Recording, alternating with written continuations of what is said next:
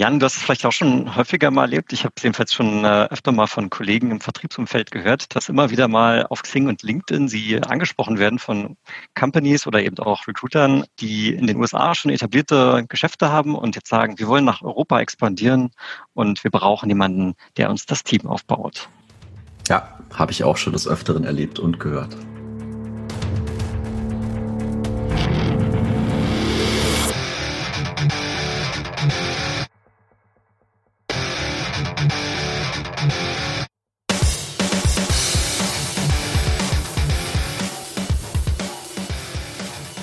Bin der Tim. Ich bin Jan. Zusammen sind wir Sales Excellence. Das ist dein Podcast für Software, B2B-Vertrieb und Pre-Sales.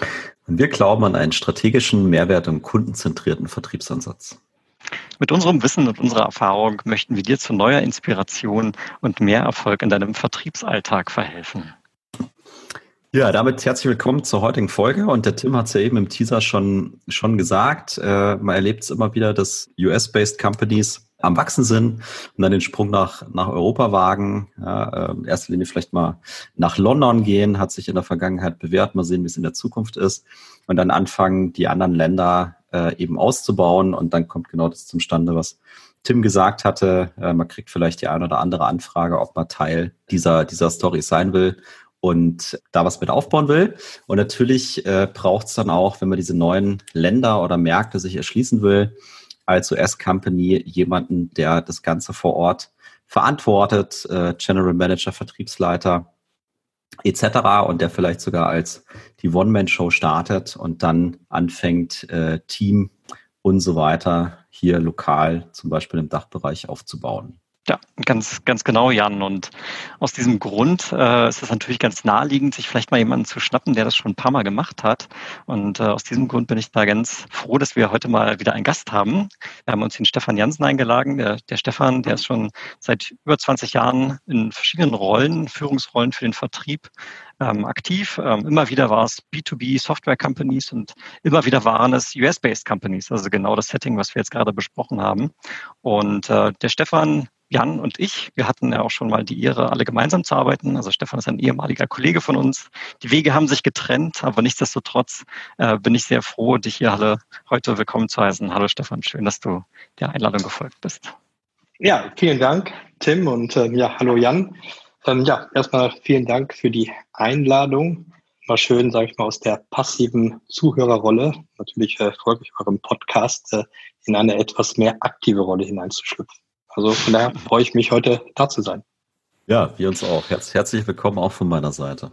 Genau, und was wir uns heute jetzt hier für dieses Gespräch vorgenommen haben, dieses Setting mal zu ähm, etwas zu durchleuchten und zu überlegen, was sind eigentlich tatsächlich die Erfolgsfaktoren. Ne? Du hast das jetzt schon wirklich mehrfach getan. Ähm, wir haben ein paar, paar Sachen hier vorbereitet, über die wir heute sprechen wollen und uns jetzt mal so ein bisschen äh, plakativ Stellschrauben. Welche, welche Parameter habe ich am Anfang, wenn ich eben anfange, so eine Präsenz zu etablieren und wo kann ich optimieren und äh, worauf muss ich achten? Das sind im Prinzip die, die Sachen, die wir heute hier durchgehen wollen. Und ich denke mal, so ein, ein guter Einstiegspunkt äh, wäre vielleicht mal so von der oberen Ebene. Ne? Wir sprechen ja auch hier im Podcast immer mal wieder auch über Vertriebsstrategie. Da kommt demnächst auch mal eine dedizierte Folge dazu. Und ich denke mal, so ein Schlüsselwort, mit dem wir vielleicht mal starten können, wäre so eine Go-to-Market-Strategie. Genau, ich sag mal, es gibt sicherlich immer etwas Unterschiede, ob man, äh, ich sag mal, eine Sales-Organisation, die schon vorhanden ist, äh, ja, eben ausbaut und skaliert. Ja, da gibt es zumeist, sage ich mal, eine gute Market-Strategie, die man eher dann überarbeitet oder wie jetzt hier in dem Fall äh, bei Seismic, äh, wo ich ja komplett eine Region neu aufbaue, weil ich meine, Ach, da arbeitet bei Seismic, das sieht man ja gar nicht. Jetzt sieht man gar nicht. sieht man gar nicht. Ich habe ganz unauffällig hier etwas. ja.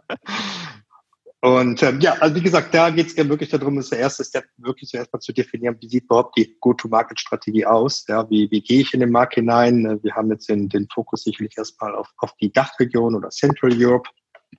Ja, und das ist erstmal, sagen wir, der erste Punkt, mit dem ich mich beschäftigt habe, am Anfang zum ersten Mal zu definieren, okay, ähm, was sind, sage ich mal, überhaupt Zielkunden? Was ist die Marktsegmentierung? Ja, äh, wen wollen wir da angehen? Natürlich äh, dadurch, äh, dass die Firma ja nicht neu gegründet wurde, sondern seit knapp zehn Jahren erfolgreich unterwegs ist und in Amerika ähm, relativ groß, in, in, England und in Frankreich, hatte ich natürlich auch die Möglichkeit, erstmal zu schauen, okay, was, was funktioniert gut in in den Staaten, sagt man Übersee, ähm, was hat funktioniert in, in Frankreich? Meine Kollegen sind so, sag ich mal, knapp ein Jahr uns voraus.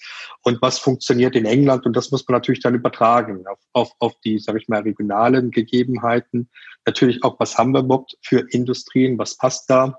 Mhm. Ja, wie sieht das Buying Center eben aus? Und äh, ich habe es ja auch gehört, äh, ich glaube, bei eurem ähm, Challenger Podcast war das ja auch. Wir äh, wissen ja alle 6,8 Personen sind es jetzt mittlerweile, also noch mehr geworden. Also auch damit muss man sich beschäftigen. Das ist sicherlich erstmal der erste Schritt, zu definieren, okay, was sind die Zielindustrien, die man angehen möchte? Ja, ähm, was ist äh, sind es eher Enterprise, sind es äh, globale Unternehmen? Gerade wenn man einsteigt, tendiert man eher dazu, sag ich mal, sich auf Großunternehmen zu fokussieren, um erstmal einen Footprint hineinzubekommen, um dann hinter später zu skalieren, dass man eben auch, sage ich mal, den Mid-Market angeht.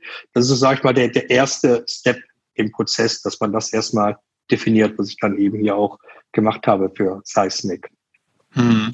Ja. ja, das finde ich jetzt auch schon einen sehr spannenden Punkt und ich glaube, da ist auch schon ganz schön viel also unternehmerisches Denken schon gefordert, ne? weil du ja, wie du richtig sagst, ich meine, die, die, ähm, die Kundenlandschaft in Deutschland ist sicherlich zu der in den USA ganz anders. Wir haben ja gerade auch in Deutschland vielleicht viel Automobil und so weiter, äh, was es jetzt vielleicht in anderen Regionen gar nicht so gibt, wo man jetzt schon auch mit kreativen Ideen und ähm, ein bisschen unternehmerischem Denken schon auch Ideen entwickeln kann, die vielleicht aus den Mutterkonzernen gar nicht kommen. Ne? Ja, absolut. Ich sag mal, da muss man eben, sag ich mal, eine eigene Strategie für sich, äh, sag ich mal, für den eigenen Markt festlegen. Ja, manches kann man sicherlich übertragen, aber ich sag mal, wenn man ein Technologieunternehmen anschaut, sind wir natürlich nicht so äh, besetzt in, in, in der Dachregion wie in Amerika, ja, wo es eben doch halt mal hunderte, äh, äh, auch, auch größere gibt, ist hier der Markt natürlich der Technologieunternehmen relativ klein. Zum Glück, sage ich mal, für Europa. Wir haben sogar einen groß mit der SAP, ja, äh, aber dann danach sind es dann schon wesentlich kleinere Firmen. Und das muss man eben dann ja anpassen, adaptieren äh, für den Markt. Und, und das ist so für mich immer der erste Schritt, dass ich erstmal weiß, okay, wo geht's überhaupt hin, äh, welche äh, Industrien wollen wir angehen in, in meiner Region, um dann eben, sage ich mal, zum nächsten Punkt zu kommen, eben, sage ich mal, ja, so Value Matrix festzulegen, Value Proposition, ähm, ja, was sind überhaupt die Pain Points in diesen Industrien? Ja, auch mhm. hier wieder natürlich äh, ist keine Neugründung. Ich habe natürlich da Zugriff. Äh, was machen Kollegen in Amerika? Was machen Kollegen in, England, in Frankreich? Und da muss ich einfach wieder schauen, sind es die gleichen Pain Points? Also wir sind alle lang genug im, im Business. Ähm, Pain Point in Amerika ist immer noch nicht ein Pain Point in, in Deutschland, ja, und umgekehrt genauso. Und auch da muss man eben wieder adaptieren, um dann äh, ja herauszuarbeiten, was sind die starken Sales Plays erstmal. Ja, mhm. ich denke, da muss man auch aufpassen, dass man da nicht zu viele von Anfang an angeht, sondern erstmal schaut, okay, was sind die stärksten Sales Plays und Use Cases, die man nutzen kann, um da, sag ich mal, am Anfang eben auch eine Ausrichtung zu haben. Ich, ich sag mal, ich merke es jetzt gerade selber bei, bei uns, ich sag mal, das Spektrum ist so groß, wir wir lernen eigentlich dauernd wieder neue Sales Plays dazu. Und es ist eben auch wichtig, da ein bisschen den Fokus zu bewahren, dass man nicht versucht, alles abzudecken, sondern gerade am Anfang, wenn man eben Fuß in den Markt bekommen möchte, eben zu schauen, okay, was sind die stärksten Sales Plays im Markt? Äh, natürlich auch, sage ich mal, basierend auf den Erfahrungen, die man selber gemacht hat in der Vergangenheit. Ja, das ist also, mhm. denke ich mal, Ziel, Kunden, Marktsegmentierung, äh, ja, Value Matrix, Sales Plays. Ich denke mal, das ist der erste wichtige Step, bevor man dann wirklich, äh, sage ich mal, über Sales-Organisation etc. Prozesse nachdenken kann. Hm.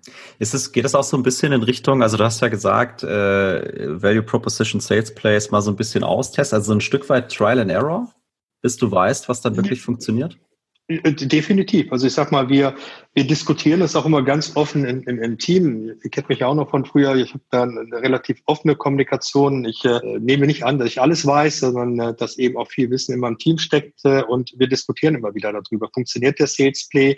Natürlich äh, legt man es am Anfang fest, was ich, was ich gemacht habe. Was sind die stärksten Sales Plays? Und dann ist es eben auch wichtig, gerade wenn man in einen neuen Markt hineingeht, dass man die Flexibilität bewahrt, eben Dinge anzupassen, zu verändern, je nachdem, was das Feedback eben ist aus dem Markt. Ja, und das ist vollkommen richtig. Also äh, das ist eine, ja, ich sag mal, ongoing Discussion, äh, würde ich sagen, bei uns intern, um da auch immer wieder stärker zu werden. Also man lernt ja aus jedem Pitch, ja, und kann da vielleicht den einen oder anderen Play noch stärker herausarbeiten und noch deutlicher auch für den Kunden machen. Plus eben, äh, ähm, wir lernen natürlich auch als Organisation auch den Value stärker zu beschreiben, den wir am Anfang, sag ich mal, eher vielleicht theoretischer Natur kennengelernt haben oder von Kollegen, äh, ich, da kennt ja jeder selber, wenn man mal gewechselt hat, dann, dann kriegt man viel erzählt, was sind die Values, aber man anfängt dann eben zu lernen und anfängt seine eigenen Geschichten zu erzählen. Ja, mhm. und äh, äh dieses Storytelling und, und den Value Best klarer zu machen, ja, absolut. Äh, es verändert sich natürlich im, im Laufe der Zeit. Mhm. Und ich stelle mir natürlich auch vor, dass du äh, mit der Zeit ja immer mehr dazulernst. Also du fängst jetzt an, du machst dann ein Onboarding, du kriegst das Produkt erklärt, etc., etc. Und irgendwann formt sich dann ein Bild und über die Zeit verändert sich das Bild dann vielleicht auch immer weiter und du entwickelst es, es, es weiter. Ja, absolut. Ich sag mal, man muss da einfach mal offen bleiben. Ich sag mal, man startet mit gewissen Sales Plays, wo man, wo man erstmal sagt, okay, das sind die, die starken. Das passt auch, diese Sales Plays passt auch zu der Industrie, die wir angehen. Das passt auch zu der Region. Ja, ein Beispiel haben wir gemacht mit der Technologie-Companies. Hier sind sehr viel produzierende Firmen. Das heißt, man muss schauen, Medical Devices ist zum Beispiel sehr stark in, in, in der Dachregion vertreten. Ja, dafür definiert man für die einzelnen Branchen die Sales Plays und damit startet man und dann entwickelt man die weiter. Und ich versuche auch immer wieder oder alle in meinem Team die Augen offen zu halten. Ähm, ja, was funktioniert in anderen Regionen? Also wir haben innerhalb von Seismic, das nennt sich Pushpin, das heißt, äh, jeder Neukunde wird intern announced und äh, da gibt es dann auch immer dazu, okay, was war der Sales Play, was ist der Use Case, warum? Und auch da versuchen wir immer wieder zu lernen von, äh, ist das mhm. eben auch etwas Spannendes für uns oder müssen wir da eben auch vielleicht Dinge verändern, weil wir den gar nicht so gesehen haben, aber könnte auch ein starker Sales Play für uns sein. Ja, also ich denke, den größten Fehler, den man machen kann, ist, wenn man dazu festgelegt ist und einfach immer wieder dasselbe macht und dann ja, Weiterentwicklung ist, ist das Wichtigste. Hm. Und vielleicht noch eine letzte Frage zum, zum Thema Go-to-Market. Geht mir soweit alles ein. Über eine Sache haben wir jetzt noch nicht gesprochen, nämlich so diese Konkurrenzsituation. Ich meine, die meisten Tech-Companies kommen ja nun mal äh, tatsächlich aus den USA. Ich kann mir vorstellen, dass auch Seismic sicherlich seine Konkurrenten hat, wovon wahrscheinlich auch einige mhm. zumindest amerikanisch sind, wenn nicht alle. Ähm, und dann stelle ich mir auch so die Frage so, oder beziehungsweise wenn ich mir diese Unternehmen angucke, die alle gegeneinander anstehen, wer trifft als erstes die Entscheidung, nach Europa zu gehen oder nach Deutschland zu gehen und welchen Vorteil kann ich daraus gewinnen? Ist das eine Betrachtung, die ihr bei euch habt?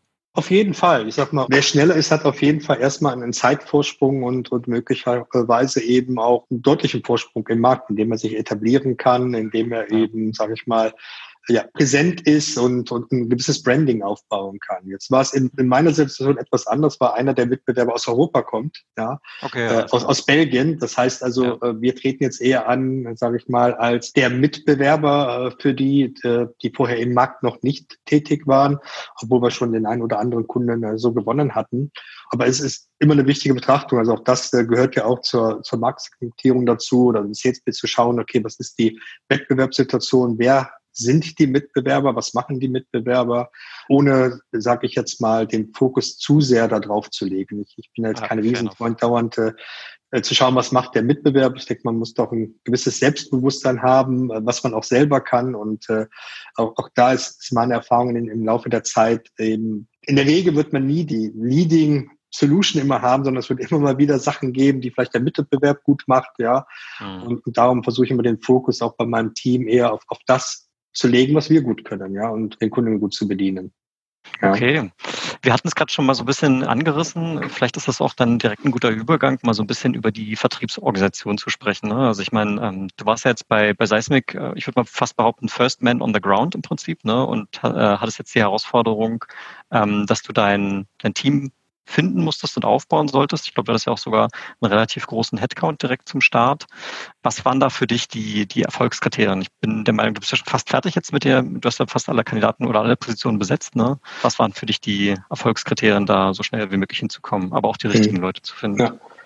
Ich, ich sage mal Unterschied. Jetzt erstmal ähm, vielleicht mal ganz zur Einordnung. Es gibt ja so zwei Möglichkeiten, äh, wie man äh, starten kann in der Region. Das heißt einmal dieses sagt First Man on the Ground ist auch oftmals, dass ich sage, okay, ich, ich, ich stelle einen Sales dahin, der der arbeitet mal vielleicht mit einem Pre-Sale zusammen im, im, in, in einer Zweier-Kombi und und man guckt erstmal, wie der Markt funktioniert. Können wir dort eben die ersten Erfolge äh, generieren und basierend darauf mache ich einen Businessplan, äh, um dann wirklich einzusteigen. Ja, in, mhm. in, in meiner äh, Situation war es eben fast immer, äh, dass es doch schon eben, sage ich mal, einen Businessplan gab. Ja, das heißt, man wollte den Markt in den Markt hinein. Es, es gab ein, ein, ein Budget, sowohl was erreicht werden sollte, was an Headcount zur Verfügung steht. Ja, und so war das jetzt bei Seismic eben auch. Ja, das heißt eben, da war schon vorhanden, aber für mich war es erstmal wichtig zu definieren, okay, wie, wie sieht die Sales-Strategie überhaupt aus? Ja, basierend auf dem, was ich vorher definiert habe, äh, welchen Value, welche Sales Pace äh, haben wir, ja, welche Industrien gehen wir an und, und dann habe ich ja unterschiedliche Möglichkeiten von der Sales-Organisation erstmal, ja.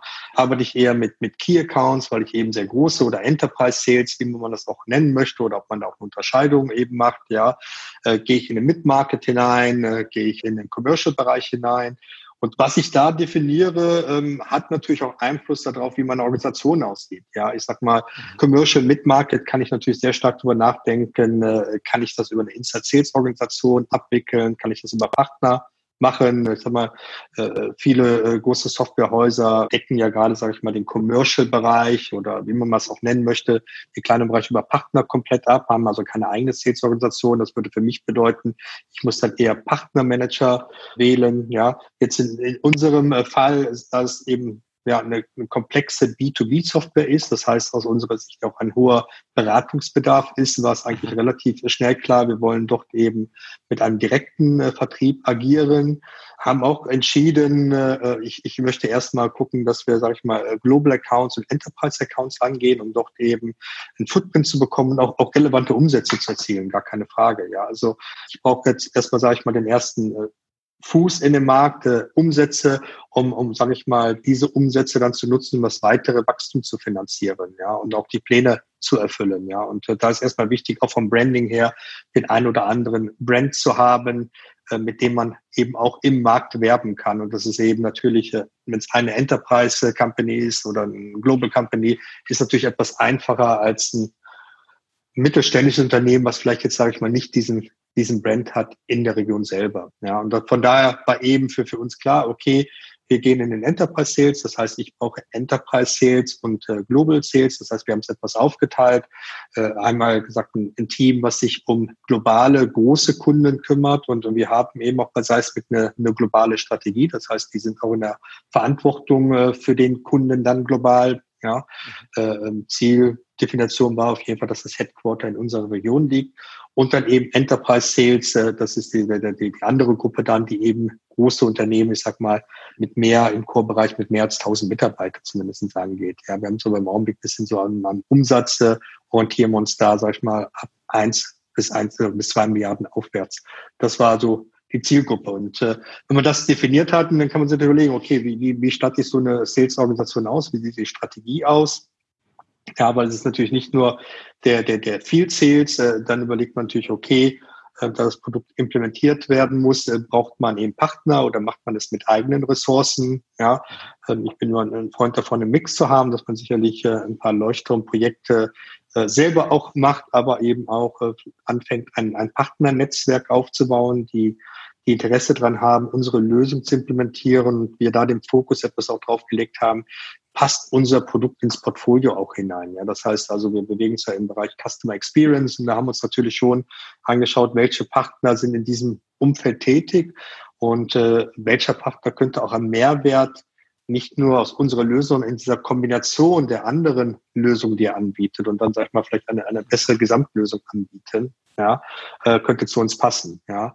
Und das andere ist eben, wie unterstützen wir eben den das Field Sales, ja, sprich eben eine BDA-Gruppe, also Business Development Team aufzubauen oder Inside Sales, wie man das auch nennen möchte, es gibt so viele Namen oder SDA. Und, also das ist aber auch eine, eine wichtige äh, Aufgabenstellung, ja, weil das ist ein, ein, wichtiger Bestandteil im Team, um Erfolg zu haben. Und äh, wenn wir über Sales reden, äh, reden wir natürlich nicht nur, sage ich mal, über den Vertriebsmitarbeiter selbst, sondern wir reden über das gesamte Team und dazu gehört natürlich der Pre-Sales auch ja. dazu, ja. Und äh, ich folge ja eurer äh, Podcast immer und, bin da ganz begeistert von, weil gute Preseller zu finden, die in der Lage sind, wirklich Storytelling zu machen und nicht dazu tendieren, äh, eine Demoschlacht anzufangen, ja, ist nicht so einfach. Ja, weil ähm, du hast relativ viele Leute im Markt, die auch aus der Vergangenheit noch kommen mit den klassischen On-Prem-Lösungen, große und dann riesige äh, Demoschlachten wurden dann gemacht. Jedes Feature wurde sich angeschaut und äh, ich, wir suchen eben wirklich Leute, die im Team arbeiten, die eben Storytelling machen können. Ja, also und das ist natürlich die Herausforderung. Demo-Schlacht. Und ich glaube, dass ja, die Rotte sich enorm, enorm weiterentwickelt hat. Ja, und uns ja angesprochen, so was, das, das Skillset, was so ein Vertriebsmitarbeiter benötigt, auch das hat sich äh, gewandelt in, im Laufe der Zeit. Ich sag mal, diesen Lonely Wolf, der Relationship Seller, mhm. das ist vorbei eigentlich, weil keiner mehr ist in der Lage heutzutage alleine zu verkaufen. Weil ich habe es ja eingangs erwähnt, wir reden über 6,8 basiert auf den Challenger Sales und selbst wenn es nur fünf wären, ja, ja. Äh, das ja. ist ein, das kann man gar nicht alleine managen. Das muss man im Team managen, ja, und das ist ein Team-Approach. Das heißt eben, ich brauche eben auch eine, eine bestimmte Art von, von Sales, die eben Teamplayer sind, die es auch verstehen, was bedeutet das Storytelling, was bedeutet das in der Zusammenarbeit äh, mit dem Pre-Sales eben das zu spielen, ja. Mhm. ja. Eine Sache, die ähm, mich dabei jetzt so ein bisschen auch umtreibt, und du hast ja gerade die Herausforderung schon so ein bisschen umschrieben. Ne? Du hast jetzt am Beispiel von Presales gesagt, ähm, da die richtigen Leute zu finden, ist schwierig. Äh, und du hast es jetzt aus dem Beispiel der fachlichen Perspektive getan. Ich könnte mir aber auch vorstellen, wenn du jetzt sagst, ähm, wir machen hier in Deutschland eine neue, keine Ahnung, als Tochtergesellschaft eine GmbH auf, wir haben zehn offene Stellen das zieht wahrscheinlich auch nicht unbedingt jeden sofort an. Ne? Ich kann mir vorstellen, wenn jemand, der auf Sicherheit einen großen Wert legt, ne, der vielleicht lieber bei Oracle anfängt oder lieber bei SAP, hast du ja vorhin auch schon als Beispiel gebracht, ähm, als jetzt zu sagen, ich fange irgendwo an, gehe selber persönlich ins Risiko und beteilige mich daran, ein Team groß zu machen, wo eigentlich noch nicht hundertprozentig klar ist, ob das wirklich aufgehen wird als Markt. Ist das ein, mhm. ist das ein Thema bei der Kandidatensuche? Bestimmt bei dem, bei dem einen oder anderen. Ja, ich, ich sag mal, natürlich ist das etwas anderes, äh, bei Seismic oder bei einem mittelständischen Unternehmen anzufangen oder eben zu Oracle, SAP, Microsoft zu gehen. Ja, also wo ich eben schon hingehe und weiß, dass mein Job zumindest äh, sehr sicher ist. Ja. ja. Ähm, jetzt haben wir natürlich das Glück, Seismic ist jetzt, sag ich mal, nicht das Start-up äh, mit irgendwie äh, 10 Millionen Umsatz, sondern äh, kann man gut sagen, wir sind im, im dreistelligen Millionenbereich, was wir einen Umsatz machen. Das heißt also, wir haben schon eine gewisse Stabilität, ja, sind äh, 900 mhm. Mitarbeiter weltweit. Ähm, da ist schon nochmal etwas anders und etwas einfacher, äh, Leute zu gewinnen. Ja. Aber ich, ich suche eben aber auch Leute, die jetzt nicht unbedingt tendieren danach, im, im Großunternehmen, wo, sag ich mal, die Prozesse alle vordefiniert sind, sondern ich suche auch Leute, die, die Spaß daran haben, Dinge zu gestalten, mhm. ähm, die Spaß daran haben, ich sag mal, gerade wenn man etwas neu aufmacht, äh, ich, ich brauche im Prinzip, sag mal, so ein bisschen den Unternehmer im Unternehmen, mhm. ja, der Lust hat, dass die Dinge gemacht werden, ja, auch wenn wir natürlich auf dem Papier, sag ich mal, Prozesse versucht haben zu definieren, äh, äh, ist die Wahrheit ja doch, wenn man anfängt, sind die Prozesse eben noch holprig, nicht alles funktioniert, ja, äh, nicht alle Headcount ist sofort da. Ja, das ist ja leider auch nicht der Fall, dass man, sag mal, einen Finger äh, schnippt und sofort sind alle Mitarbeiter da. Gerade in der in unserer Region ist es dann noch etwas äh, schwieriger und herausfordernder, weil eben längere Kündigungsfristen es gibt. Mhm. Und es in der Regel auch oftmals so ist, auch, auch wenn man gute Leute holt, dass die eigentlich auch vernünftig Dinge übergeben wollen und nicht, sage ich mal, wie in Amerika oder so oder in angelsächsischen Ländern, dass der heute kündigt und quasi morgen schon nicht mehr da ist. Ja, und das ist natürlich auch nochmal eine Herausforderung, gerade bei der Besetzung des Personals, das zu verstehen. Das ist auch manchmal schwierig für, für die Amerikaner dann, fürs Headquarter zu verstehen, warum es so lange dauert. Ja, das sind ja dann die klassischen Businesspläne, die gemacht werden und die das Gefühl haben, okay, jetzt hast du den Headcount, was weiß ich, äh, sechs Sales und die sind ja eigentlich morgen da und dann äh, können wir ja mal rechnen, wie viel Umsatz die schon machen äh, aus den Erfahrungen und da muss man sagen, okay, stopp, es gibt tatsächlich Unternehmen, die haben sogar sechs Monate Kündigungsfrist von vornherein, ja, und in der Regel löst man das auch nicht unbedingt auf, sondern macht die Dinge zu Ende. Und, und, und das sind natürlich so, so Sachen, ja, sag mal, die man äh, berücksichtigen muss. Aber ja, ich, ich suche sicherlich andere Leute wahrscheinlich, als die äh, ins Großunternehmen gehen, sondern Leute, die wirklich Spaß dran haben, äh, Prozesse mit zu definieren. Und das sage ich auch meinem Team immer. Ähm, wir machen heute sicherlich Dinge, die jetzt, sage ich mal, klassisch nicht in meinem Jobprofil oder dem meiner Kollegen stehen äh, würde, ja, weil vielleicht der Headcount noch gar nicht da ist, äh, weil wir selber uns noch finden müssen, wie klappt die Zusammenarbeit. Wir sind nicht in einem, an einem Punkt angekommen, wo man jetzt sagt man sich dauernd darüber streitet, über die Graubereiche, die es ja immer gibt, wer macht es, sondern äh, uns eher als Team verstehen und, und sagen, okay, komm, lass es, äh, lass es jetzt machen, wie wir tun es, ja. Und äh, wahrscheinlich in zwei, drei Jahren, wenn wir zurückblicken und werden sagen, wow, könnt ihr euch noch erinnern, was wir da gemacht haben. Und heute haben wir einen definierten Prozess, ja. Vielleicht findet es der eine oder andere auch nicht so schön, ne? ist aber ein bisschen Flexibilität wird ja auch genommen mit jedem Prozess, der, der implementiert wird. Aber ähm, ja, ich, ich glaube, das ist ein anderer Schlag Menschen, der, die, die dahin tendieren zu sagen, okay, ich, ich habe da Spaß dran, ich möchte mich entfalten. Und äh, was wir natürlich bieten können, wir können natürlich wahnsinnige Karrieremöglichkeiten bieten. Ich sag mal, ich, ich fange heute äh, in der Position an und möglicherweise in sechs, äh, neun, zwölf Monate mal schon wieder etwas ganz anderes, weil es so eine Dynamik auch hat in dem Markt. Und, und, und wir merken es jetzt selber bei uns im Unternehmen. Wir haben, ich glaube, vor knapp drei Jahren noch irgendwas um die 250, 300 Mitarbeiter gehabt. Wir sind jetzt drei Jahre später bei knapp 900. Ja, da könnt ihr euch vorstellen, äh, äh, du triffst Leute eben, äh, die haben jetzt schon die dritte Position oder äh, haben schon äh, relativ schnell Karriere gemacht, weil sie einfach von Anfang an mit dabei waren, mit Prozesse definiert haben und die Chancen auch genutzt haben. Das ist sicherlich eben auch spannend, sage ich mal, wenn ich in so ein Unternehmen beitrete. Ja, absolut. Absolut. Also die, die, die Sicht, die teile ich schon auch. Ähm, ich persönlich habe da auch daran eine große Freude. Ähm, von daher danke für, für die Ausführung an der Stelle. Ja. Jetzt müssen wir mal ein bisschen über, über Geld reden. Ne? Also du hast ja, du hast ja vorhin gesagt, dann gibt es einen Businessplan und äh, dann gibt es Budgets und gibt auch Umsatzziele und diese ganzen Geschichten. Und ich glaube, das ist ein spannender Punkt, weil du eben ja auch drüber geredet hast, so die Erwartungshaltung aus Amerika, die passt vielleicht nicht zu den Gegebenheiten, wie sie dann bei uns sind, siehe Kündigungsfristen und wie schnell Leute dann überhaupt da sein können oder äh, vielleicht auch wieder weg sein können und so weiter. Dieses Thema, also was du da an Zielvorgaben kriegst, wie, wie gehst du damit um? Hast du da einen Einfluss drauf? Wie, wie kann man das sinnvoll runter, runterbrechen, damit man in so ein Fahrwasser reinkommt und sagt, okay, ja, wir haben dieses Goal und da committen wir uns auch dazu, aber hier ist jetzt auch der Weg, wie wir da hinkommen können. Ja, zum, zum einen hatte ich hier die Möglichkeit eben, äh, sage ich mal, bevor ich angefangen habe, äh, mir den Businessplan schon anzuschauen und zu schauen, okay, ist der sinnvoll, äh, ist der umsetzbar? Ja, das war natürlich jetzt äh, eine Erleichterung. Ich habe äh, sicherlich auch aus der Erfahrung äh, gelernt in der Vergangenheit. Also auch ich hatte schon mal die Aufgabe, eben ein Sales-Team dann von, von 10 auf, auf insgesamt 50 äh, auszudehnen und äh, damals ja genau, okay, das geht ja auch relativ schnell, den Businessplan unterzeichnet und dann habe ich gemerkt, okay, so schnell geht es ja gar nicht, bis man die Leute alle mal an Bord hat.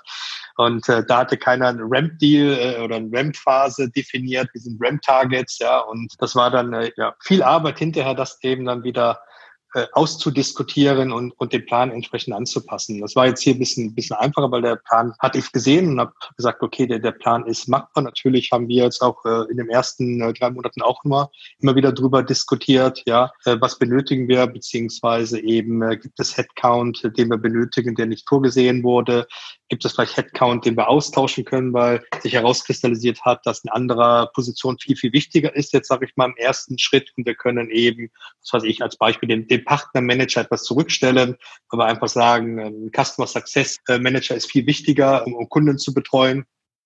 Ja, und das war eben eigentlich jetzt äh, ganz gut möglich, eben auch, auch mit denjenigen oder mit, mit, mit meinen Vorgesetzten sowohl in, in England und äh, mit dem Vorstand in Amerika. Also äh, das hat mir die Sache etwas leichter gemacht. Aber tr trotz alledem, klar, die Erwartungshaltung ist natürlich äh, da, dass äh, die Ziele irgendwo dann auch erfüllt werden. Ja, ähm, meine Aufgabe, und das ist immer so, äh, gerade in den ersten drei, vier Monaten hat man eben noch die Möglichkeit, die ein oder andere Sache zu verändern, indem man sagt, okay, aber wenn ihr das wollt, dann brauche ich das noch und das noch.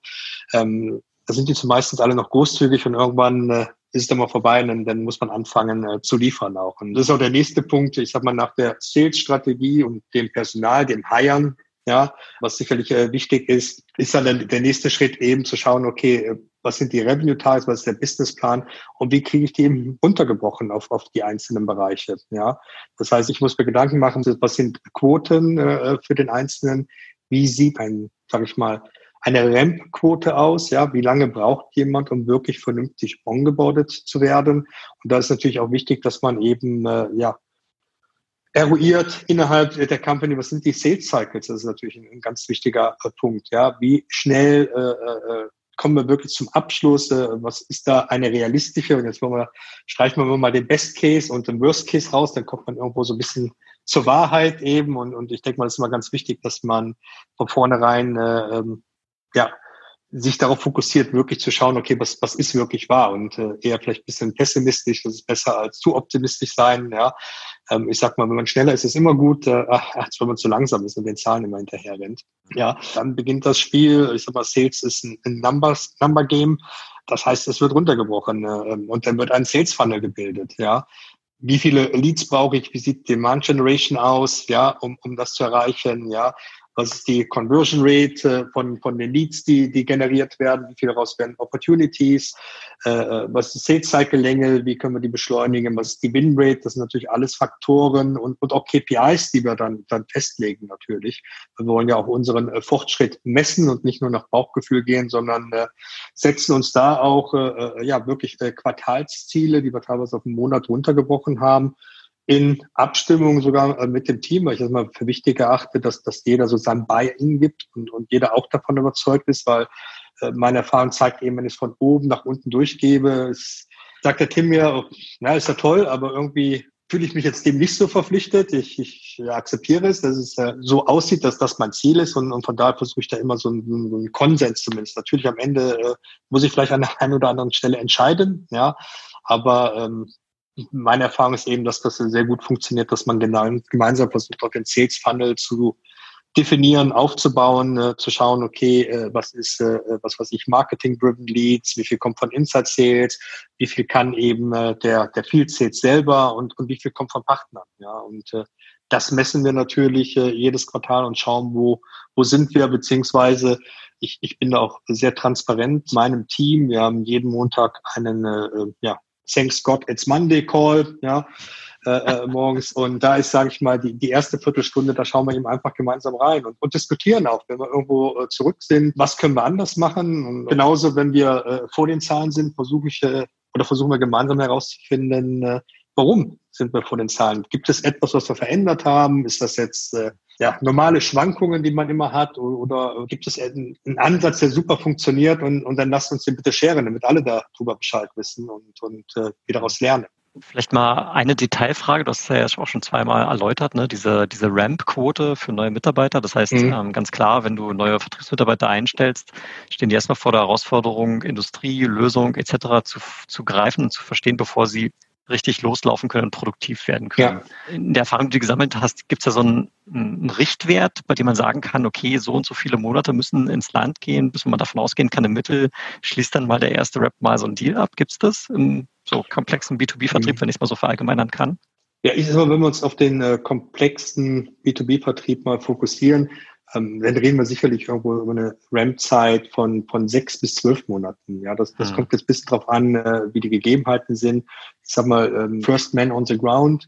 Wenn ich wirklich alleine unterwegs bin, dann sehe ich das eher bei zwölf Monaten. Ja, ja. Ähm, wenn ich jetzt, sage ich mal, wie jetzt in, in unserem Fall mit einem gesamten Team, mit einem entsprechenden Headcount reingehe, sehe ich es irgendwo bei sechs bis neun Monaten in, in dem Rahmen. Ja, ich bin eher ein Freund davon, eher ein bisschen längeres Onboarding, dass die Leute wirklich äh, gut ausgebildet sind, weil ähm, ich, sag mir, wir, wir reden immer darüber, über äh, Storytelling, Customer Journey und dann schicken wir irgendwo die Vertriebsleute irgendwie nach zwei Tagen, sag ich mal, in, in den ersten Kundencall rein und äh, wundern uns dann, hm, hat gar nicht so gut funktioniert, ja. Also ich sehe immer so eine sechs- bis achtwöchige Zeit erstmal, dass man überhaupt mal sich mit dem Thema auseinandersetzt, dass man äh, lernt. Äh, wir haben jetzt leider nicht die Möglichkeit gehabt, äh, innerhalb unserer Organisation, sage ich mal, davon zu partizipieren, dass wir einen erfahrenen Sales einem neuen an die Seite stellen äh, können. Ja, das können wir sicherlich in Zukunft zukünftig machen, äh, wenn wir weiter eben ausbauen und skalieren. Ja, das heißt, wir haben so die Zeit genommen, zwei Monate wirklich intensiv damit zu beschäftigen. Auch das, was äh, wir eingangs definiert haben, Sales Case uns nochmal angeschaut, funktionieren die, äh, müssen wir Dinge verändern. Ähm, wir haben tatsächlich ein bisschen Rollenspiele gemacht, um, um, um festzustellen, äh, funktioniert das, äh, haben wir da einen, einen Flow eben äh, drin, ja, plus, ja, sag mal, Dry Runs und sind dann rausgegangen. Und ich denke mal, wir haben jetzt selber einen, einen, einen Ramp von sechs Monaten äh, festgelegt. Und ich glaube, dass das ein, ein ganz guter Ansatz ist eben äh, für neue Mitarbeiter, ja. Und da muss man eben auch aufpassen, ähm, wir machen das Ramp vom Tag, wo er anfängt. Ja, mir ist es mal passiert in der Vergangenheit beim anderen Unternehmen, da habe ich auch einen Ramp gehabt äh, der Ramp war aber leider von Anfang an, ja, und da die Leute ja gar nicht sofort angefangen haben, waren dann der erste schon, sage ich mal, in diesem Businessplan, bis der angefangen hat, war seine Ramp-Zeit quasi schon vorbei. Ah, und ah, okay. äh, dann tickte schon die Uhr und äh, das war für mich damals, ist jetzt schon einige Zeit her, auch mal wieder ein Learning, wo ich dachte, okay, das passiert mir nicht mehr im Leben, ja, sondern äh, da muss man auch drauf achten. Ja. Mhm.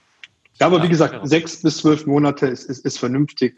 Es kommt auch ein bisschen drauf an. Ich sag mal, äh, ist natürlich auch eine etwas andere Situation. Ich glaube, sag mal, wenn, wenn man in zwei, drei Jahren weiter ist, wenn man eben äh, jemand Neues kommt, der eben schon, äh, ja, ich sag mal, Opportunities übergeben werden, da sind Leads schon vorhanden, da sind Dinge schon gemacht worden. Oder es ist natürlich auch etwas ganz anderes, wenn jemand äh, äh klassisch einen anderen replaced und, und, und diese Stelle einnimmt und, und ich sag mal, das Ding jetzt nicht zerpflückt wurde an alle, die jetzt noch da sind und dann wieder kommt was Neues hat, sondern wirklich, sage ich mal, äh, die, die Kunden und äh, die Accounts übernimmt, dann kann der die RAM-Phase sicherlich wahrscheinlich sogar auf, auf zwei, drei Monate reduziert werden. Also von daher muss man sicherlich so ein paar Dinge dabei berücksichtigen. Aber es ist eine ganz wichtige Sache. Also ich finde das einen ganz spannenden Punkt ja in, in, in vieler, vielerlei Hinsicht, ne? weil du gerade gesagt hast, wenn du diesen vernünftigen Ramp in deinen Augen hast, dann haben die Leute vielleicht auch den Kopf frei, die können sich fokussieren, äh, die nehmen sich bewusst auch die Zeit, die, diese Lösung zu lernen, mit dir zusammen an, an den Sales Plays und so weiter zu arbeiten, um dann mit einer ganz anderen Qualität reingehen zu können und nicht von, von Tag eins an irgendwelchen Zielen hinterher zu hecheln, die dann vielleicht schon in weite, weite Ferne rücken, ja, äh, weil einfach dieser Druck aufgebaut wird. Auf der anderen Seite stelle ich es mir auch so vor, dass man natürlich immer aufpassen muss in deiner Funktion, dass es nicht zu lässig wird. Ne? So nach dem Motto, ah, okay, ich habe hier meinen Ramp und muss mich gar nicht so sehr drum kümmern am Anfang, weil die Kohle kriege ich sowieso. Und das bringt mich so ein bisschen äh, zu einem weiteren Punkt, den ich ganz spannend finde, nämlich Kultur und Mentalität, ne? auch so ein bisschen äh, lokal gesehen, wenn du jetzt äh, hier eine Dachregion zum Beispiel, zum Beispiel aufbaust. Wie wichtig ist das?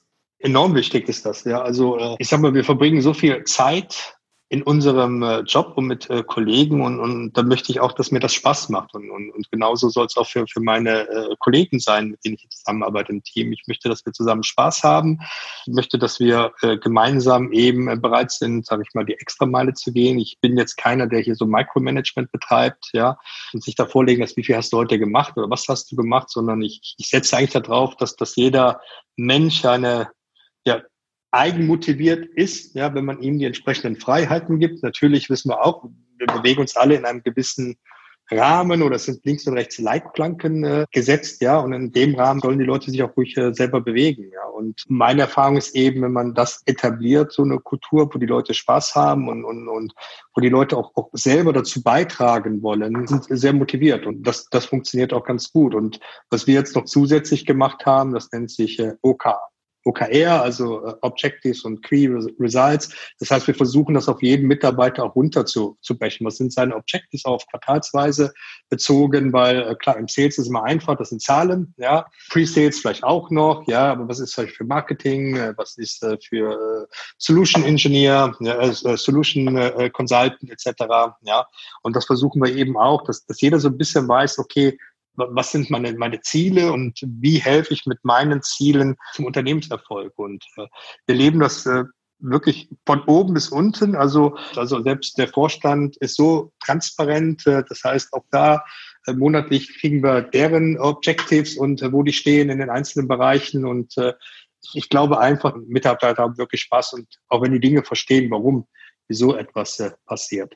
Ja, also von daher Kultur ganz wichtig. Und ich glaube, jeder von uns war schon mal in einem Unternehmen, wo man auch gedacht hat, mein Gott, da werde ich nicht alt oder äh, da ist Arbeit eher eine Last und äh, da, da sind acht Stunden Ewigkeiten lang, wenn man in, sag ich mal, dynamischen Umfeld ist, wo man Spaß hat, nette Kollegen und äh, ähm, flexibel auch arbeiten kann, dann vergehen manchmal zehn Stunden wie im Flug oder die Woche ist, ist im Fluge vorbei. Ja.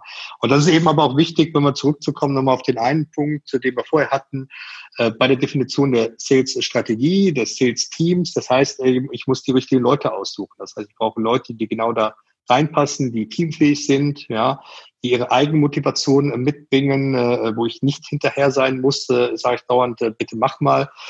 Das macht ja weder mir noch ihm Spaß. Also, also ich, ich, ich sehe da nicht meine Erfüllung da drin, jetzt dauernd den Überwacher zu spielen, sondern ja, ich orchestriere, sage ich mal, das Ganze, da sehe ich eigentlich meine, meine Rolle, ja, und, und versuche das eben zusammenzubringen. Wir, wie eine Band. Das heißt, aufeinander abgestimmt, dass am Ende ja Musik rauskommt. Die ganzen Beispiele, die du jetzt für Kultur gebracht hast. Ähm, also meinen Ohren klingt das alles sehr äh, produktiv und auch sehr positiv. Ne? Ähm, ich sag mal, es gibt ja trotzdem immer so dieses Klischee im Raum und da braucht man ja auch nur mal einen Blick in die aktuellen Nachrichten werfen, wo man dann sagt, okay, äh, das Verständnis von wie, wie Deutschland denkt und wie ich und mhm. in den USA denke, da gibt es schon noch substanzielle Unterschiede. Ne?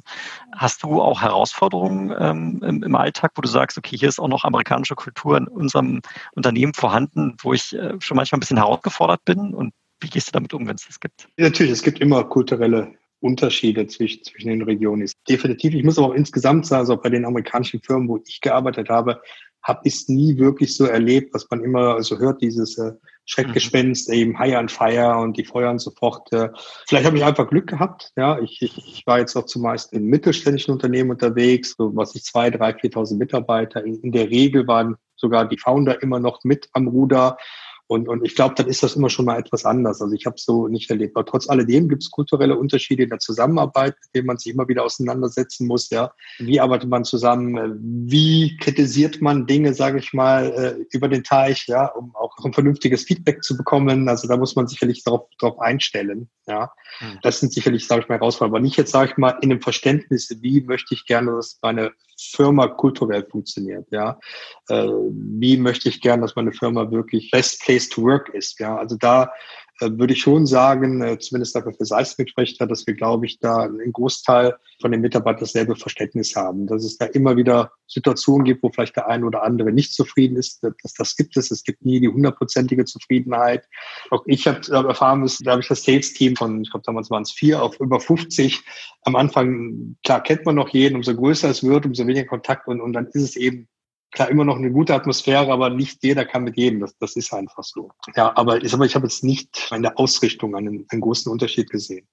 Und das ist aber auch, wie gesagt, wichtig für mich und äh, ich versuche das eben auch immer vorher herauszufiltern, wobei es einem nicht hundertprozentig gelingt. Ja, man kann natürlich gucken, was ich Glassdoor, da gibt es genug Anbieter, da kriegt man, was weiß ich, äh, wenn man in den ersten vier Wochen, wo man neu ist, ein äh, ja, eine Bewertung, ein Review dort schreibt, bekommt man dann eben, keine Ahnung, 200 Euro äh, Gutschein oder sowas. Da kann man sich selber ausrechnen, wie glaubhaft ist das dann noch, was da, was da steht. Ja, also ich würde mal empfehlen, mal mit verschiedenen Leuten äh, zu sprechen. Ja, vielleicht sogar mal einfach jemanden kontaktieren, der einem nicht vorgeschlagen wurde. Ja, um, um ein bisschen Gefühl dafür zu bekommen, wie Unternehmenskultur. Ja, weil die, die ganz wichtig ist. Ich glaube, die entscheidet auch vielfach über äh, Erfolg und nicht Erfolg. Ja. Ja. In dem Zusammenhang eine Sache, die, ich, äh, die mich wirklich interessiert, Seismic, ihr seid nicht an der Börse, ne? Beziehungsweise. Nee, wir sind nicht an der Börse. Ist, ist das aus deiner Sicht ein Unterschied, also kulturell und auch so dieses ganze Corporate-Gedöns, äh, wenn so eine Company schon an der Börse gelistet ist oder eben noch nicht an der Börse ist? Es ist auf jeden Fall ein Unterschied, wobei wir jetzt immer mehr, äh, sage ich mal, äh, wie eine an der Börse gelistetes Unternehmen werden, weil wir eben jetzt äh, IPO-ready wären, ja, und damit die Prozesse schon äh, zum größten Teil implementiert haben. Aber klar, als äh, Private Company hast du natürlich immer noch ganz andere Möglichkeiten äh, zu machen. Da werden auch manche Dinge vielleicht ein bisschen hemdsärmeliger gemacht, als wenn du dann eben wirklich, äh, sage ich mal, so weit bist, dass du entweder schon gelistet bist oder irgendwann in den nächsten ein, zwei Jahren davor bist und die Prozesse definiert hast. Dann sind natürlich viele Prozesse sind einfach vorgegeben auch. Äh, weil du dem als Aktienunternehmen einfach folgen musst. Ja, ähm, ja, ab, absolut. Da ist schon nochmal ein, ein Unterschied zwischen den beiden Sachen. Und in Hinsicht dieser, ich sag mal, lokalen äh, Bedingungen oder Kultur, das ist vielleicht so ein bisschen so ein Randthema, vielleicht ist es schon gar nicht mehr Kultur, sondern äh, mehr so Verständnis für andere Regionen. Ähm, der letzte Punkt Compliance. Ne? Also ich, äh, ich erlebe es auch selber fast, äh, fast im, im, täglichen Gespräch wieder mit, mit Kunden, insbesondere wenn man als amerikanische Company in den deutschen Markt kommt. Die Deutschen sind dafür bekannt, besonders mhm. strikte Regularien zu haben, was Datenschutz angeht und so weiter. Ähm, wenn du also eine Webseite aufsetzen willst, dann braucht die bestimmte Voraussetzungen müssen erfüllt sein, sonst verstößt du einfach gegen gewisse Dinge. Und dieses Verständnis ist nicht unbedingt immer da. Habt ihr damit äh, Herausforderungen oder hast du damit auch in der Vergangenheit vielleicht Herausforderungen gehabt, dass dieses einfach dieses wirklich regulatorisch gesetzliche Verständnis der Amerikaner für den deutschen Markt nicht so da ist?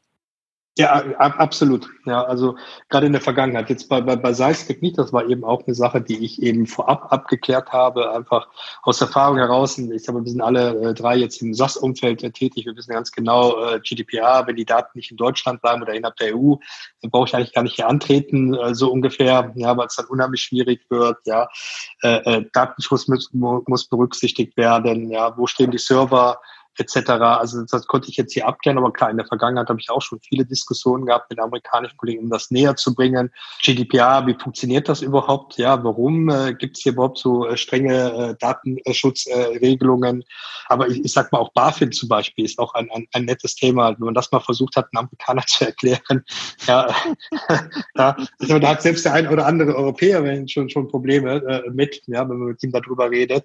Ähm, das sind natürlich dann interessante und spannende Diskussionen und äh, da schaut man ja. wirklich in, in fragenden äh, Gesichtern, hat irgendwie das Gefühl, irgendwie, weiß nicht, lebt auf einer Insel, keine Ahnung, weit weg vom Schuss, weil das ist so unglaublich, was wir hier alles verlangen. Äh, das, das ist immer ein Thema, aber ich, ich finde es wichtig, auch gerade wenn ich eben äh, mich entscheide für ein SaaS-Unternehmen, weil ich solche Dinge abkläre, gerade wenn ich in dem Markt unterwegs bin, in der Dachregion, ja, und äh, das konnte ich eben vorher machen und habe dabei eben auch große Unterstützung, sowohl vom, vom Vorstand, eben aber auch von der äh, Technikseite her, von der Development-Seite. Ja, sicherlich äh, brauchen wir uns nichts davor machen. Es gibt immer wieder Challenges, ja, ich sag mal, bei Lokalisi Lokalisierung von Funktionen und äh, die Beschriftungen, ja.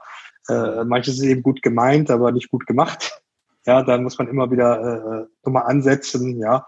Aber insgesamt sage ich mal zumindest jetzt für den jetzigen Arbeitgeber gut, aber in der Vergangenheit ist das immer ein Thema. Und es wird auch immer ein Thema bleiben. Also es ist immer wieder Diskussionen, die man hat, wo man das ihnen näher bringen muss. Und wichtig ist eben einfach, dass man auf der anderen Seite äh, Leute hat, die ein offenes Ohr haben und, und bereit sind, auch dazu zu lernen. Ja, aber ist immer ein wichtiger Punkt und, und gerade für amerikanische Unternehmen große Herausforderung, das äh, zu verstehen. Und darum ist das eben auch wichtig, wenn man eben international geht, dass man auch bereit ist, entsprechendes Geld bereitzustellen. Das heißt eben nicht nur Geld, sage ich mal, für die Go-to-Market-Strategie in, in Headcount und äh, ich, Offices, sondern eben auch entsprechend Marketing, sondern auch entsprechendes Geld eben äh, zur Verfügung stellt äh, für Produktentwicklung, Weiterentwicklung, Anpassungen, die man vornehmen muss. Ja, nicht alles, was machbar ist in Amerika. Ich sag mal gerade, wenn man in den Bereich Analytics hineingeht, ja, ist sicherlich in Amerika mehr möglich als als hier. Ja, und äh, was wir noch gar nicht angesprochen haben, anderes Thema ist Betriebsrat zum Beispiel, Workers Council.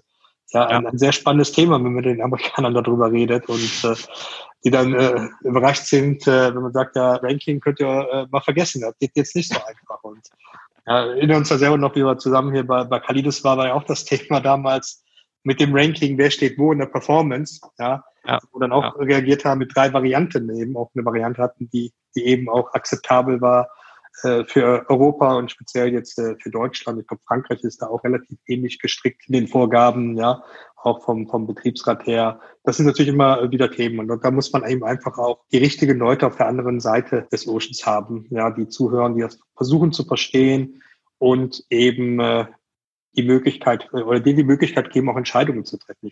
Das ist ganz, ganz wichtig eben, äh, ich sag mal, äh, was kann global entschieden werden und inwieweit hast du, sage ich mal, die Power, auch Entscheidungen für deinen Markt zu treffen und, und die werden nicht hinterfragt, weil du sagst einfach, hey, das ist so und äh, ich gehe jetzt nicht da in, äh, sage ich mal, in eine Diskussion hinein über die nächsten drei Monate, um, um mich davon zu überzeugen, weil die Compliance-Vorgaben so sind und dann muss es so umgesetzt werden. Und äh, du hast mich jetzt eingekauft, um dir hier zu helfen, dich zu etablieren im Markt und jetzt verdammt normal äh, äh, brauche ich nicht diskutieren, das machen wir jetzt so. Ja, mhm. und das denke ich mal, ist, ist, ist auch eine wichtige Sache, die man idealerweise vorab abklärt. Natürlich weiß man nie, ob es dann hinterher bewahrheitet, aber das funktioniert ja ganz gut. Ja, also eine ganze Reihe von, von Hausaufgaben, die man äh, vielleicht erledigen sollte, bevor man sich dann tatsächlich zu so einem Schritt entschließt, wie du es getan hast, Anfang des Jahres eben dann tatsächlich so, so, ein, so einen Neustart ähm, zu, zu wagen. Ja. Und vielleicht ist das dann eine gute Überleitung, um vielleicht nochmal eine Runde ein bisschen operativer zu werden. Ne? Wir hatten als, als letzten Punkt ihr heute uns auf die Agenda geschrieben, auch ein bisschen über Prozesse und Tools zu sprechen. Und äh, ich kann mich noch sehr gut erinnern, wir waren ja äh, über die letzten Monate auch immer wieder in Kontakt, wie äh, begeistert du warst über die Werkzeuglandschaft, die, die euch zur Verfügung gestellt wird, die euch im Vertrieb und dann äh, eben sehr stark unterstützt. Und äh, von daher bin ich jetzt ein bisschen gespannt, was du da so ein bisschen für, für Lessons Learned mit uns äh, teilen kannst, was eben das angeht, wie, wie ihr da die Werkzeuge nutzt, um praktisch euren Erfolg nach vorne zu treiben. Absolut. Ich würde fast sagen, zumindest ähm, von meiner Warte aus ist Seismic sicherlich mit am weitesten digitalisiert. Das heißt, wir, wir nutzen ja fast alle Tools, habe ich manchmal das Gefühl, die, die es im Markt gibt, die sinnvoll sind und um wirklich die Arbeit äh, zu erleichtern. Das fängt jetzt erstmal an, äh, äh, klassischen, und das war ja auch unsere Rede immer ein bisschen äh, Salesforce Automation ist das Problem, da steht Automation drin, ist ja gar, nicht, gar nicht automatisiert, weil Daten müssen per Hand eingepflegt werden. Und äh, das war auch das ja. Thema damals bei Kalidos, da hat keiner Lust zu. Da nutzen wir eben ein, ein, ein Tool eben, dass eben die Daten automatisiert reinkommen. Das heißt eben, ich, ich habe einen Termin, da bekomme ich erstmal von InfoHive eine E-Mail zugeschickt mit den neuesten, aktuellsten äh, News, die es gibt zum Unternehmen. Ja, ich sehe, wer nimmt teil an diesem Meeting habe da einen, einen, einen sage ich mal, einen Link zum LinkedIn-Profil. Ja, mhm. Und nach dem Termin kriege ich wieder eine E-Mail und muss nur darauf antworten. Automatisiert wird eben Salesforce, äh, das nutzen wir jetzt als CRM, abgedatet, ja, wie das Meeting war. Ich habe die Möglichkeit, mit einem Pluszeichen und einem Task zu eröffnen aus dieser E-Mail heraus, einfach nur indem ich antworte. Das heißt, ich muss mich erstmal gar nicht äh, direkt ins System bewegen, ins CRM, sondern kann eben das Tool nutzen, was mir einfach eben alles automatisiert aktualisiert oder automatisiert aktualisiert in Salesforce, auch in der Opportunity. Ja. ja. Und, und das ist natürlich zum Beispiel eine, eine, eine, eine Wahnsinnserleichterung. Ja. Das äh, hat mich jetzt schon fasziniert, kannte ich jetzt äh, vorher noch nicht und ist unheimlich hilfreich. Und ich sehe es auch in meinem Team, da ist eigentlich äh, jeder begeistert davon, weil ähm, so sehr ich mich auch bemühe, ich habe immer noch keinen gefunden, der mit Freude, sag ich mal, egal welches CRM äh, bedient und äh, Dinge da eintippt. Ja. Und, und da haben wir eine ganze Menge Tools, die, die uns dabei helfen, ja, uns zu digitalisieren oder digitaler zu werden und, und eher, wo es darum geht, das Leben zu vereinfachen für dich als Vertriebsmitarbeiter, ja, dass eben Dinge automatisiert eingetragen werden, beziehungsweise eben, äh, wir haben relativ viele Tools in Salesforce integriert. Das heißt also, Salesforce ist zwar noch die, die Eingangsmaske für uns, aber ich, ich greife dann eben auf, auf unsere Lösung natürlich zu, ja, auf unsere Plattform, ja, ich, ich habe äh, Content, der äh, recommended wird in der Opportunity äh, basierend auf AI-Funktionen, ja, habe dann eben andere Tools, um zu schauen, okay, wer ist mit wem vernetzt innerhalb des Unternehmens, ja, welche Netzwerke, wie aktiv ist dieses Netzwerk, kann ich dort eben Kollegen kontaktieren, weil sie dort eben äh, gute Kontakte haben, die mir möglicherweise weiterhelfen können. Ich kann den Aktivitätenlevel erkennen im Unternehmen, äh, in der Kommunikation, funktioniert das gut. Also ja, ich will jetzt nicht alle Tools nennen, aber das, das sind schon spannende ja, Sachen. Klar, ja. ja. Oder, oder Grapevine zum Beispiel. Ich weiß nicht, ob ihr das auch nutzt, um LinkedIn-Posts zu machen, Social-Media-Kanäle zu bedienen. Ja, auch ein, ein super Tool. Ich habe noch ein relativ äh, junges Unternehmen äh, aus, aus Boston, ja, äh, wo du die ganzen verschiedenen Kanäle hast, eben Content rausgesucht wird, auch schon Texte vorgegeben werden oder Ideen, was du schreiben kannst, um auch da wieder dir dabei zu helfen, ja, produktiver zu werden und dass du selber da, da sitzt und erstmal überlegen musst, äh, wie postest du das, was postest du, kannst du es eben eingeben, dann, was die Kriterien, die für dich wichtig sind, Schlagwörter und dann sucht das System dir das automatisiert raus. Das ist ja auch irgendwie so ein, äh, so ein Phänomen irgendwie, ne? Gerade bei diesen äh, relativ jungen Tech-Startups, die kaufen alle gegenseitig die Lösung ein. Ja. Ne? Und ähm, man muss auch schon sagen, und ich habe das jetzt auch am, am, eigenen Leib schon gemerkt, ne? ich war ja auch mal bei einem deutschen Mittelständler, da wurde dann, kurz nachdem ich gegangen bin, ging es dann mal los, okay, vielleicht brauchen wir doch mal ein CRM. Also die waren noch ganz am Anfang von mhm. der Vertriebsdigitalisierung. Jetzt bin ich wieder bei einem deutlich kleineren Unternehmen, auch amerikanisches, ich sag mal immer noch Startup-Vibe, ähm, wo ähnlich wie bei dir, also Salesforce ist auch unser CRM, aber wir haben drumherum noch 15 andere andere Sachen, die alle irgendwie dafür sorgen, eben dieses Aktivitäten pflegen, die Informationen up-to-date halten, unglaublich verleichtert. Und das sind ja auch alles amerikanische Tech-Startups, ne? Und die sind gegenseitig Kunden immer voneinander und äh, das ist irgendwie so eine, so eine Eco, ein Ökosystem, was sich so gegenseitig äh, bereichert, sage ich mal. Das ist irgendwie ein ganz spannendes Phänomen. Absolut. Ich sag mal, wir haben auch eine ganze Reihe, äh, wir auch als Kunden, ja, aus, aus, diesem Bereich natürlich, ja.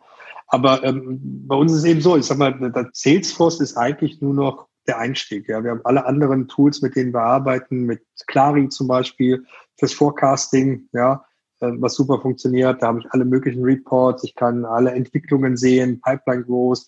Zusätzlich haben wir noch äh, Domo, das ist ein anderes äh, BI-Tool, um dort eben alles auszuwerten, eben Pipeline Health, Pipeline Growth, ja, wie hat sich das entwickelt, Performance, Win Rates, ja, also auch wirklich unheimlich viel Transparenz innerhalb des Unternehmens und gibt mir die Möglichkeit, auch auf sehr viele, ja, doch wichtige Zahlen zugreifen zu können. Ich sage mal, Zahlen, die mir dabei helfen, auch, auch, auch Dinge zu managen beziehungsweise Prozesse zu steuern, ja, weil ich relativ frühzeitig äh, wichtige Informationen bekomme, was funktioniert, wie ist die Pipeline-Entwicklung, ja.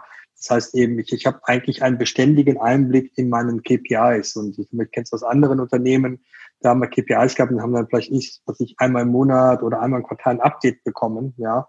Oder du musstest das Handy selber machen oder dir selber etwas bauen und, und da werden wir natürlich ja unheimlich unterstützt oder jeder Mitarbeiter von uns unterstützt. Und das gibt eben auch dem Mitarbeiter, sage ich mal, eine ganze Menge mehr Zeit, sich wieder auf das Wesentliche zu fokussieren. Das ist eben äh, der, der Kontakt mit dem Kunden, ja, sich mit dem Kunden zu beschäftigen, äh, was macht der, äh, äh was sind die Pain Points, Ja, äh, was wäre die richtige Story, die, die wir erzählen wollen? Ja, und, und das ist sicherlich eben eine spannende Sache. Aber wie du schon sagtest, ich denke, relativ viele äh, von diesen äh, Tech-Companies, auch von den, sag ich mal, jüngeren Tech-Companies, äh, ja, sind da schon sehr digital unterwegs. Und ich glaube, dass das eben auch ein, ein Vorteil an der einen oder anderen Stelle ist gegenüber, sag ich mal, äh, den größeren, die sicherlich andere Mehrwerte mit hineinbringen.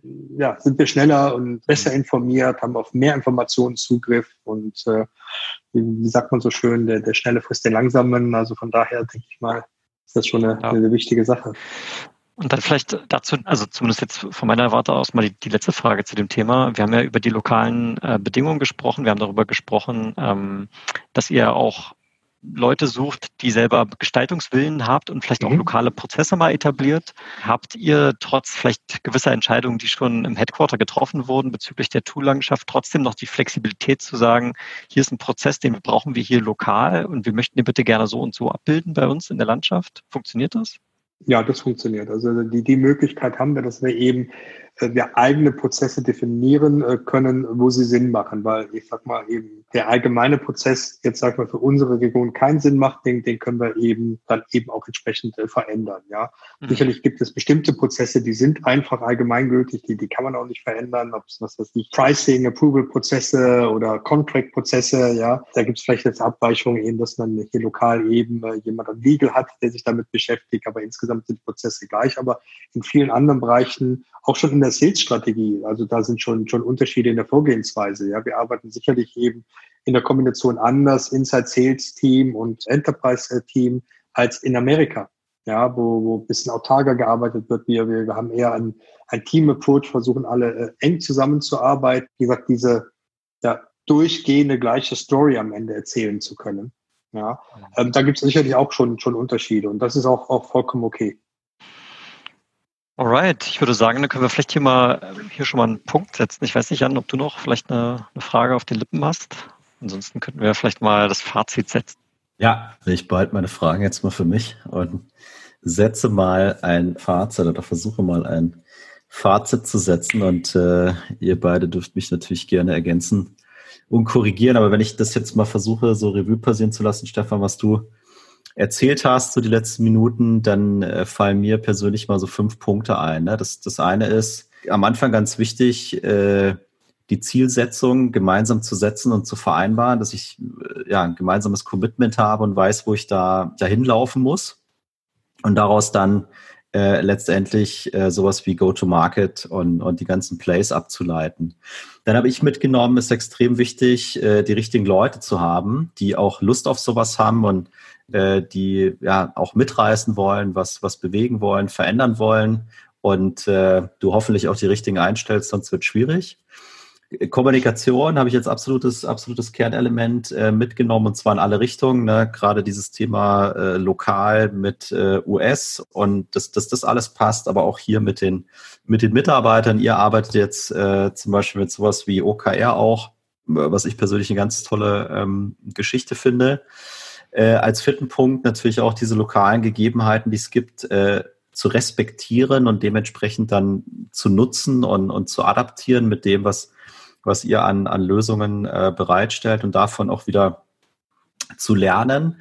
Und dann, ja, am Ende des Tages, du hast es bei den, bei den Tools und bei den Prozessen gesagt, so eine Prozessexzellenz im Sinne von, ich bin effizient und, und effektiv und habe damit eine erfolgreiche und schnelle äh, Execution ja, mit, mit meinen Deals und mit meinen Kunden.